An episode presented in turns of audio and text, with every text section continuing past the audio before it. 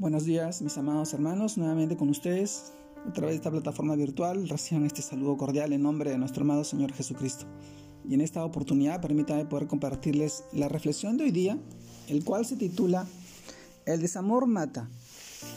El desamor mata. Y en este título nosotros reflexionamos en el pasaje que esta vez encontramos en el libro de Mateo, capítulo 5, versículo 22 al 24, el cual nos dice, pero yo os digo que cualquiera que se enoje contra su hermano, será culpable de juicio.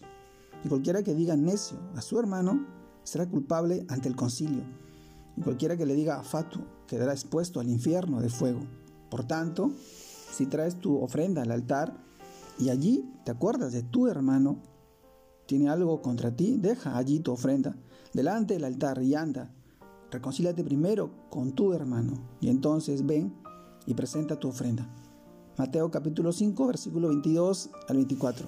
Mis amados hermanos, el título de hoy día, El desamor mata. Y en este pasaje del libro de Mateo, nosotros reflexionamos y sabemos que en el griego, en que fue escrito el Evangelio, emplea un término arameo, que era una exclamación de gran desprecio que usaban los judíos en tiempos de Cristo.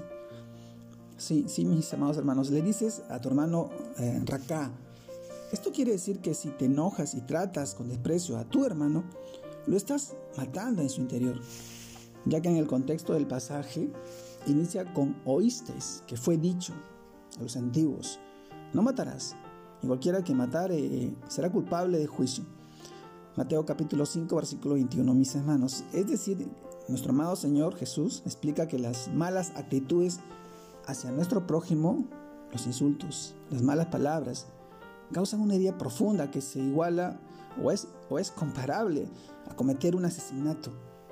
Si actuamos de esta manera somos culpables y dignos de juicio.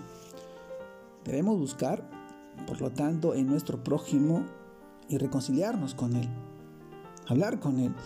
Esto lo confirma el apóstol Juan cuando, cuando por el Espíritu escribe, todo aquel que aborrece a su hermano es homicida. Y sabéis que ningún homicida tiene vida eterna y la vida eterna permanente en él. Ningún homicida, mis amados hermanos. 1 Juan eh, capítulo 3 versículo 15. Es decir, esta actitud de aborrecer a nuestro hermano es un acto que practican los incrédulos y no debe permanecer en nosotros.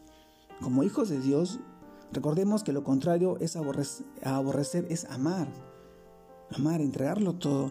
Si en nuestra oración diaria nos damos cuenta de que tenemos un conflicto o que nuestro hermano tiene algo contra nosotros, fallamos sin demora, con un corazón lleno de humildad y de bondad, a buscar reconciliación, esforzándonos por presentar la unidad del Espíritu en el vínculo de la paz con el cual nosotros fuimos sellados.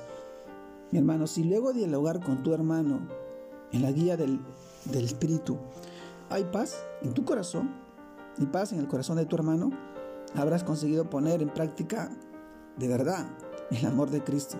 Este amor que restaura, que consuela y da vida, al contrario del desamor el cual mata, mi amado hermano.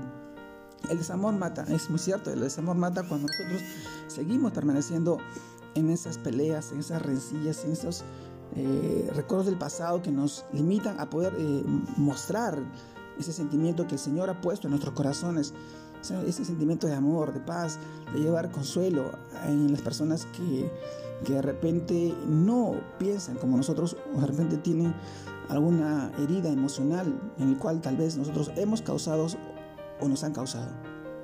Restauremos esa, esa relación a través del amor de nuestro amado Señor Jesucristo, el cual nos da para mostrarlo a todos, siendo ejemplo vivo de que somos hijos de Dios, que somos sus seguidores y que debemos hacer esto porque Él, Él nos lo manda y es su voluntad y es una manera de mostrarnos cuál es nuestra identidad como hijos de Dios.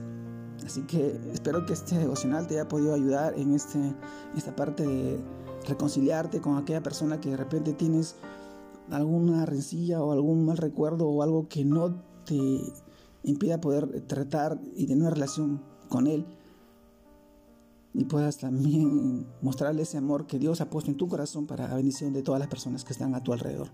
Te mando un fuerte abrazo, Dios te guarde y te bendiga en este tiempo, en este fin de semana que empieza, que ya empezó y que estamos disfrutando. Saludos a todos mis hermanos, un abrazo grande a la distancia, Dios los guarde, Dios los bendiga.